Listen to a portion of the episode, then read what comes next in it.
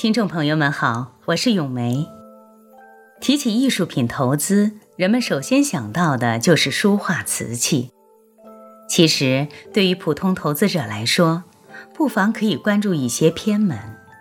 最近，常逛收藏市场的人不难发现，橄榄核雕的价格及藏家追捧的热度都在不断攀升。如果身上没有那么一个小小的橄榄核，你似乎在古玩圈里就有些落伍了。追溯历史，核雕艺术早在明代初期就达到了很高的水平。在明代，核雕材料主要是桃核与杏核，橄榄核用的比较少。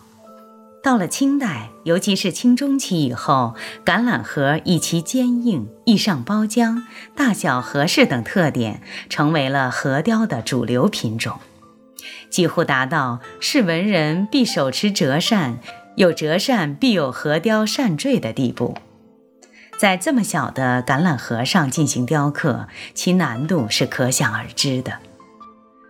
正是由于其操作上的高难度。核雕技艺鲜有传人。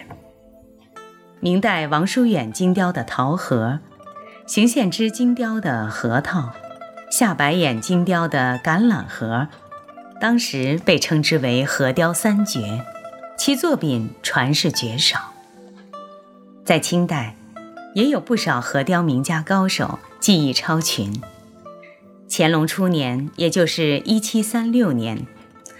苏州民间艺人杜世元，用一枚不到一寸的陶盒雕刻了苏子由赤壁的题材。他在当时则被称为“鬼工”，也就是鬼斧神工的意思。核雕的特点是材料不贵，人工贵。核雕和其他雕刻类艺术品相比，它的艺术含量是不可估量的。谈起橄榄核雕刻，橄榄核要比其他材料雕刻难度更大。首先是橄榄核两头尖，中间大，雕刻时难以控制；还有就是它的脆性，稍一疏忽就会前功尽弃。再加上一般都是采用立雕或浮雕的手法，全靠慢工细活来雕琢。所以说，核雕雕成的作品。就越发显示出它的艺术价值和收藏价值了。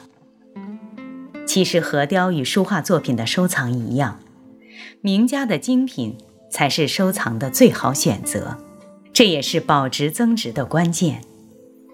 名家作品本身反映的内涵、布局、雕工以及材质都是个中翘楚，而且数量有限，极难模仿。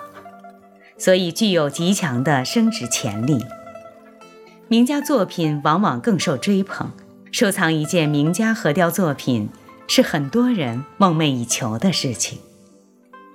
如今，苏州核雕名家的作品，不管是雕工的细腻、用刀的爽利，还是题材的广阔、造型的生动，都无愧于传统。